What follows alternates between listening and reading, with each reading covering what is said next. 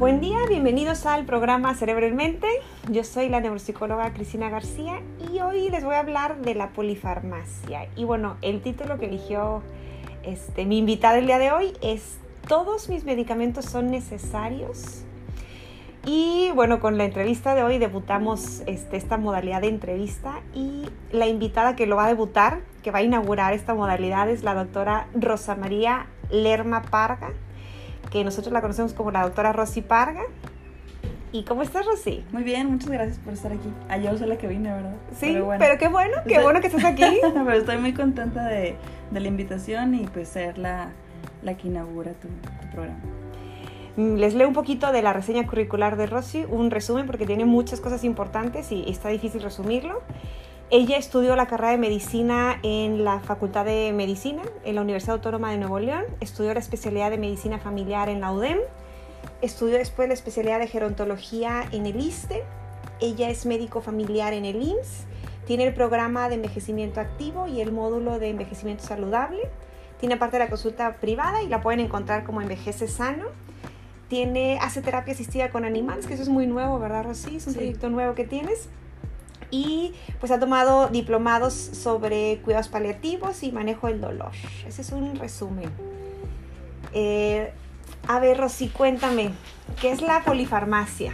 Pues mira, la polifarmacia es eh, la toma simultánea de medicamentos, pero tiene que ser una cantidad. O sea, más de cuatro medicamentos ya se le llama polifarmacia. ¿Y por qué este, esto es importante o cuál es este, la cosa que tenemos que decir más es porque el tomar un medicamento eh, a cierta edad pues es distinto a cuando lo tomas, por ejemplo, de joven. Esto, este síndrome se puede decir que es geriátrico, es más para los pacientes mayores. De hecho, los pacientes mayores son los que toman más medicina, pero en el organismo de una persona de 60 años, pues los medicamentos actúan distinto, ¿verdad? Porque pues el riñón no funciona igual, el hígado no funciona igual, entonces es más simplemente el estómago no funciona igual, o sea, no se absorben los medicamentos de la misma manera. Entonces, el simplemente que te tomes un medicamento te va a caer distinto a una persona de 30 años, pero si tú ya tomas dos, tres, 4, 5, pues ya estos medicamentos pueden que haya interacciones entre ellos y pueden ocasionar que si tú tienes, no sé, una hipertensión, una diabetes, pues ocasionar síntomas que no te los está ocasionando la enfermedad y tú los, te, te confundas, que eso se le llama efectos secundarios de los medicamentos y uno dice, ay no, me duele la cabeza por mi presión o por mi diabetes y resulta que el medicamento te está bajando de más el azúcar o te está bajando de más la presión. Entonces, esto es más que nada lo que se trata, que la toma de cuatro o cinco medicamentos simultáneos, eso ya se le conoce como polifarmacia y de ahí vienen todas las consecuencias que vamos a hablar ahorita, como las más grandes son el deterioro cognitivo y las caídas. Entonces no es igual de grave o de malo la polifarmacia en alguien de 35 que tenga diferentes este, patologías y síndromes a alguien que tenga 65 años, que tenga 6 medicamentos y alguien de 35 con 6 medicamentos. En gravedad puede ser menos, o sea, sí va a tener menos efectos secundarios, pero a lo mejor en cantidad de medicamentos, si sí son muchos, igual iba a ser los mismos efectos secundarios que una persona de 65 años. Simplemente una persona de 65 años o 60 años es más sensible a los medicamentos, a todos. Entonces, por ejemplo, yo no puedo iniciar un medicamento, una dosis inicial normal a una persona de 65 años. O sea, tengo que usar una dosis menor, aunque a veces no sea eficaz, y irle yo viendo la tolerancia y la adaptación al paciente y a su organismo. Y con a lo mejor con una persona de 20 sí se la doy completa, pero con un paciente adulto mayor es como siempre se tiene que tener un poquito más de cautela no se debe de ser tan aventurados con ellos, de que sí, vamos a darle todo. O sea, no es, es más lento, despacito. ¿Cuánto es lo, en tu consulta lo, la mayor cantidad que te ha tocado en un paciente de medicamentos? Bueno. ¿Hasta cuántos han llegado a tomar? 15, 20. Wow. Sí, yo como soy médico familiar, el problema que puedo llegar a tener es que el paciente no tiene una sola enfermedad. El paciente tiene cuatro enfermedades, cinco enfermedades y con eso lleva un médico distinto. Entonces eh, lo ve el nefrólogo, lo ve el neurólogo, lo ve el cardiólogo, lo ve el hematólogo. Entonces ellos dan sus medicamentos, ¿verdad? Que, que requieren, pero ya al momento de que regresa conmigo, porque yo soy la que lo ve cada mes, yo tengo que ajustar todos los medicamentos porque llega a haber médicos que duplican medicina, pero porque pues ellos están en lo suyo, ¿no? Entonces se llega a ver este tipo de, de prescripción inapropiada y a, a, lo mejor el mismo paciente no dice. Ese es uno de los problemas graves que yo les digo a los pacientes. Tienes que tener una lista de medicamentos porque si tú vas con el neurólogo le dices, ah, si tomo este y este y este, y luego se te, se te olvidó uno que es importante y el médico te lo vuelve a dar con otra marca y tú ya no supiste, ya te estás tomando un medicamento doble, ¿no? O que interactúe con uno de los que Sí, tenga. o a lo mejor de que esto está prohibido con este y se te olvidó decirlo, ¿no? Entonces es bien importante este que el hacer también que los pacientes se involucren con su enfermedad y con su salud para poder apoyar más y poder trabajar más en equipo entre los médicos. ¿La polifarmacia siempre es mala o hay como condiciones? Bueno, existe la prescripción apropiada, o sea, cuando el paciente requiere los medicamentos y los medicamentos son beneficiosos para él. Y, y, existe la prescripción inadecuada, cuando los medicamentos son perjudiciales y ya no son necesarios para él. Entonces, sí, hay, hay personas que de plano yo digo, chin, te quisiera quitar este, pero híjole, no puedo. Y ni modo, el paciente le está yendo bien con esa cantidad de medicamentos y tiene una buena calidad de vida. Pero si este medicamento, imagínate que este medicamento está haciendo que te caigas, este medicamento está haciendo que, que la memoria se, se, altere, este medicamento está haciendo que te pares al baño 20 veces, pues eso no es calidad de vida, ¿no? Entonces, pues hay que cambiarlo. Me decías que tienen consecuencias la polifarmacia, que eran las caídas y el deterioro cognitivo. ¿Qué otras consecuencias tiene el consumo de tantos medicamentos simultáneos? Mm, hay una cosa que se llama cascada de prescripción. Eh, lo que pasa es que, por ejemplo, yo te doy un medicamento y te da un efecto secundario como, por ejemplo, dolor de cabeza. Y después te damos un medicamento para quitar el dolor de cabeza. Que te ocasiona uno. Que, y, ese, y este medicamento que te di para quitarte el dolor de cabeza te ocasiona gastritis, entonces, o dispepsia, ¿no? Y esta dispepsia, pues yo te voy a dar otro medicamento, imagínate, ¿no? Entonces, esa es una cascada que, que va simplemente por estar tomando un medicamento y otro medicamento y otro medicamento. Entonces, aquí lo que se debe de hacer, y es lo que yo siempre digo, este, la mayoría, desgraciadamente, los medicamentos causan efectos secundarios. Entonces yo te puedo decir, bueno, las más, la, lo más frecuente es este, las caídas, el deterioro cognitivo, pero este, hay personas que tienen mucho mareo, por ejemplo, ¿no? O sea, el mareo, y ya el mareo pues ocasiona la caída, o sea, es como que cadenas, ¿no? De, de, pues, de, de eventos este, desfavorables, pero hay personas que, pues, estreñimiento, por ejemplo, o diarreas, o sea, depende, náuseas, náuseas depende rigidez, eh, depende de los medicamentos, son los efectos secundarios. Pero así lo más más es generalmente las caídas, deterioro cognitivo. Okay. ¿Qué pasa con los suplementos, Rosy? ¿También entran en esta, como en este conteo de, de los medicamentos? ¿Se cuenta también todas esas otras pastillitas que toman aparte? Sí, sí o sea, en la polifarmacia contamos eh, cualquier pues sustancia que ingieras, no sé, este, no hay nada que podamos ¿Chochitos? decir, sí, no hay nada que digamos, este, esto es bueno si no lo sabemos, porque eh, a mí me tocó rotar en Galveston con un geriatra y ese geriatra era especialista en, farma, en farmacología y él era así anti medicamentos, entonces yo como que me quedé con ese concepto de que ay, yo también este, pero porque me enseñó tanto y me enseñó tanta evidencia científica que me decía, este, desgraciadamente el comercio de, de estos suplementos pues es más fuerte que claro. a veces que, que, la ciencia, ¿no? O sea, importa más la industria, ¿no? Entonces la industria y lo que pagan porque salgan estas vitaminas en la tele todo el día, ¿verdad? Y pues no va a haber un comercial que te diga no te las tomes o la polifarmacia es un riesgo, ¿verdad? Entonces este, eso opacaba mucho y hacía que la gente se creyera que los, que los suplementos eran buenos. Pero se, había un estudio en el que agarraban, pues no voy a decir marcas, pero agarraban ciertas marcas comerciales, las más conocidas, ¿no? Las más conocidas, este, investigaban lo que traían las pastillas. O sea, realmente se ponían a investigar lo que traía cada pastilla y tú este sabes... suplemento natural. Ajá, y tú sabes que dice que trae 100 sustancias, ¿no? Vitamina A, B, C, D, X y todo lo que tú quieras, zinc, este, omega. Magnesio. Y al final no traían nada de lo que decía la, la etiqueta y aparte traían sustancias que te intoxicaban. O sea, traían mercurio, traían este, pesticidas, traían cosas, alpistles, o sea, cosas que tú dices, ¿es en serio que me estoy tomando esto? Y lo peor es que estoy pagando para enfermarme. Entonces yo también ahí dije, no, o sea, tengo que ser yo también más cautelosa con lo que, con lo que yo prescribo y realmente ver que tenga fundamento este científico que esté avalado, porque desgraciadamente los suplementos no entran por ninguna FDA, ¿no? Como los, como los medicamentos que tienen que pasar por procesos para que se den de alta los suplementos, ¿no? Como entra como alimento, pues por ahí se va de que todo el mundo los puede tomar y hay mil marcas que hacen sus propios suplementos.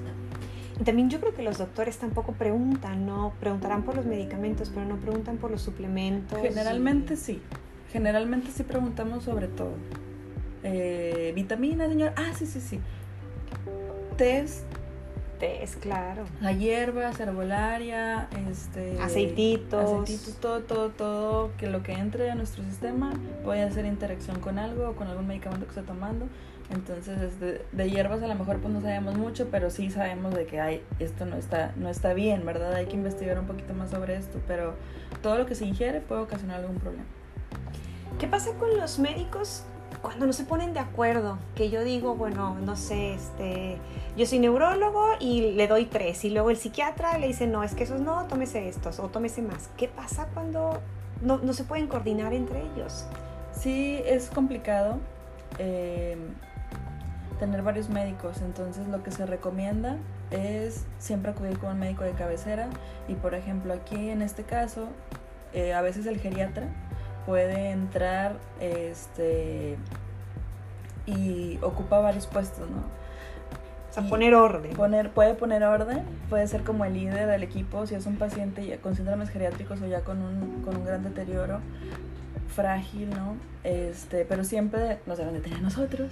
Este, claro que tengo que echarme porras como médico familiar porque todos los las subespecialidades, ¿verdad? Como psiquiatría, bueno, psiquiatría este, neurología y cardiología, ven a los pacientes, por ejemplo, en el área institucional, ven a los pacientes cada seis meses, cada año. Entonces, imagínate qué va a hacer de ese paciente todo el año.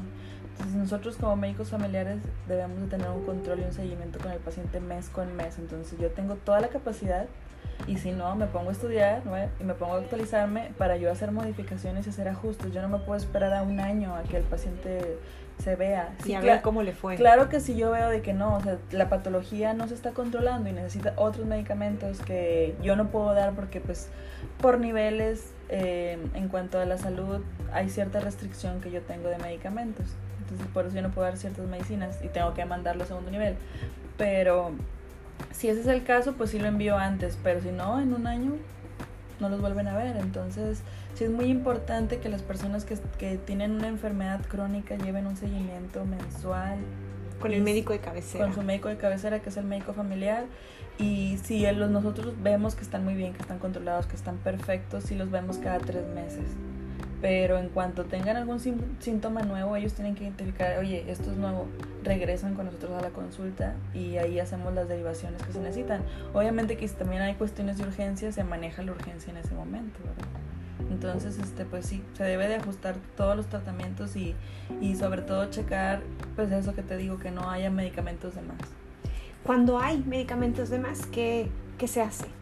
Pues ahí eh, se ve bien qué enfermedad tiene la persona, para qué está tomando el medicamento y luego ya vemos eh, de esos medicamentos cuál es el que tiene menos efectos secundarios, este, cuál a lo mejor el paciente dice, ah, este siento que me cae muy bien, entonces ya podemos decidir. Pero realmente, pues imagínate, si es el mismo, la misma sustancia exacta con otra marca, pues ahí es sencillo poderla retirar. ¿Qué es eso de la desprescripción? La desprescripción. Supervisada, me imagino.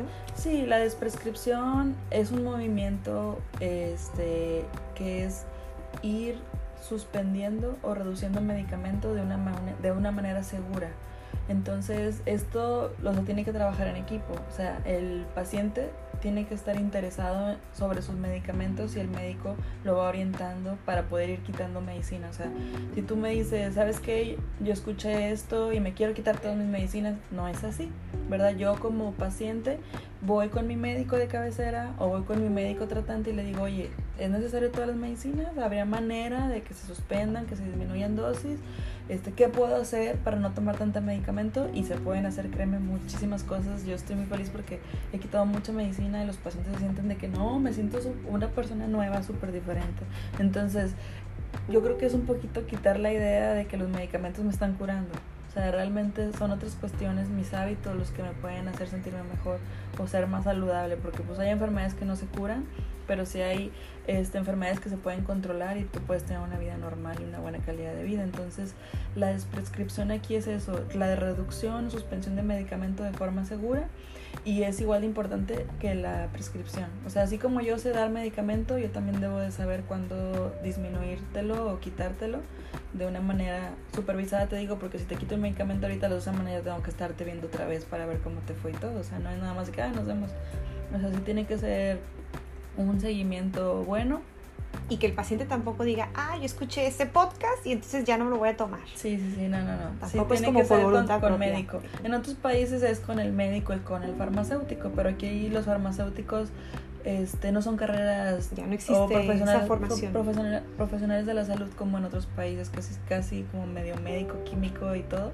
Entonces aquí pues no, no se le puede este, preguntar al farmacéutico, oye, eh, que yo he escuchado mil veces cuando voy a la farmacia que le preguntan a, los que están en... Al dependiente. Al dependiente de farmacia, que, oye, ¿cuál me recomiendas y cuál es el mejor? Pues no hagan eso. Este, realmente los medicamentos los únicos que los, los prescribimos somos los médicos y los que te podemos ayudar a quitarlos somos los médicos. Y que tampoco te lo quitan. Y que conozcamos tu caso, porque tampoco puedes ir con uno este, que nunca te ha visto, sí, que nunca te ha visto en una consulta de cinco minutos y te quite todo, pues no, o sea, tiene que ser un médico que te conozca y que también te lo, no, no, te lo quitan así nada más ya gratis, te lo cambian por, por una cosa, por un hábito, ¿no? O sea, si quieres que te le bajen a, no sé, sí, algo, es porque tú vas a hacer algo para compensar. Los medicamentos este, que pues se puede decir que son más riesgosos eh, son los medicamentos, por ejemplo, las benzodiazepinas, que son los medicamentos que generalmente se utilizan para, para la ansiedad, para insomnio este, voy a decir las sustancias, clonazepam, diazepam, lorazepam, diazepam, eh, y esos medicamentos este, pues dan mucho riesgo de caídas por la somnolencia que te da, te vuelves muy lento, pierdes reflejos este, y aparte te vuelves dependiente y ahorita ya los estudios pues ya han salido que sí hay relación alta no con, con demencia entonces está, muchísima gente se lo toma para cualquier cosa para dormir para lo que sea. el problema no es que se lo tomen el problema es que no lo dejan de tomar nunca. O sea que son 10 años yo tengo pacientes de que 10 años tomando clonazepam este, y ellos tienen la fijación de que no puedo dormir, no me lo quite y es imposible. Y ahorita en los estudios más nuevos, te voy a decir que esto es nuevo, ¿eh? o sea, esto no, no quiere, no, no tiene mucho, o sea, porque la gente no vivía tanto y no se encontraban tantos efectos secundarios de los medicamentos. Entonces ahorita como la gente ya está 80, 90 años, le dicen, oye, pero pues fíjate que este medicamento a, esta persona y a esta persona en los estudios pues está ocasionando daño, entonces pues, nos están dando nueva evidencia que pues tenemos que hacerle caso. O sea, ni modo de que vamos a esperar 20 años a ver qué pasa, ¿no? Entonces, si realmente uno tiene voluntad de dejar de tomar un medicamento y el médico concuerda con que se puede dejar de tomar el medicamento, este, hay un estudio que, que dice que si el médico le dice al paciente, oye, tú puedes suspender este medicamento, el 90% de los pacientes, ah, ok, sí. O sea, lo aceptan. Claro. O sea, entonces a lo mejor muchas veces los médicos tienen miedo a quitar un medicamento o la otra es es muy difícil quitar un medicamento. Entonces imagínate yo estar y ya dejó, ya le bajó la pastillita y ya, o sea, entonces sí es algo, pero pues se puede. O sea, de que se puede, se puede. Entonces es cuestión de, de querer cambiar la manera en que damos medicamento y así como tenemos la capacidad para darla, quitarlos cuando sean necesarios. Y por último, Rosy, ¿qué, qué tips o recomendaciones le das a la gente? Pues mira, yo lo que les recomiendo es que si una noche no pueden dormir, este, si un día les arde el estómago, si un día tienen alguna molestia, que no se vayan inmediatamente a tomar un medicamento, a comprarlo en la farmacia, o sea, que vean cuál es la causa, ¿verdad? Ay, pues es que sí estaba bien estresada ese día y por eso me, no, me, no me pude dormir, o este, o acudir con el médico, que es lo mejor. O sea, no te vas a poner tú a indagar, ¿verdad? Pero nosotros en eso, pues, somos los especialistas en buscar la causa o la etiología de tu síntoma o de tu molestia y ya nosotros te podemos decir, oye, son tus hábitos, mejor vamos a cambiar hábitos, vamos a ayudarte con la higiene del sueño, vamos a ayudarte a cambiar tu alimentación, irritantes, este, porque realmente yo manejo la mayoría del tiempo hábitos, o sea, hábitos saludables y con eso he logrado disminuir y que los pacientes cambien mucho de la toma de tantos medicamentos. Entonces yo creo que este, el mejor consejo es que buscar, ¿verdad? Una persona, un médico, acercarse a la consulta médica, no automedicarse, siempre les digo por favor no se automediquen, o sea, no, ni autodesmedicarse tampoco. Ni autodesmedicarse porque es un riesgo y se nos hace fácil, ¿verdad? De que, ay, no pasa nada, me lo tomo. Entonces, realmente evitar eso. Y pues los que tengan muchos medicamentos, también acudir con su médico y decir, oye, si lo necesito realmente, se pueden disminuir. Y si no, pues podemos trabajar con eso. O sea, realmente sí se puede trabajar con eso para... Lo, aquí la idea es tener una buena calidad de vida, ¿no? Entonces a veces los la toma de tantos medicamentos disminuyen eso. Ok, Rosy. Pues oye, ¿cómo te pueden encontrar en las redes sociales? Si tienen una duda, si te quieren preguntar algo en específico, quieren ir a eh, consultar contigo. Envejece Sano, estoy en Facebook, en Twitter y en Instagram y puedo dejar mi celular si quieren, 811-748-6791. Ok, entonces en tu celular, eh, que te busquen las redes sociales para cualquier duda. Sí. Pues bueno, le agradecemos a nuestra invitada, la doctora Rosy Parga, por su tiempo y bueno, por habernos compartido un poco de, de ese tema que es súper importante y como tú dices, muy, nuevo también para todos nosotros. Sí, los medicamentos creo que no, no son la solución. Existen más soluciones para para un envejecimiento saludable. Pues muchas gracias, Rosy. Y bueno, para cualquier duda nos contactan por correo, buscan a la doctora Rosy en sus redes sociales, compartan este podcast con quien crean que le pueda interesar. Y bueno, también recuerden que también la finalidad es informativa meramente. Si tienen una duda mucho más particular, bueno, que se acerquen con su médico de cabecera. Y pues espero que les haya servido. Muchas gracias, Rosy. Gracias a ti.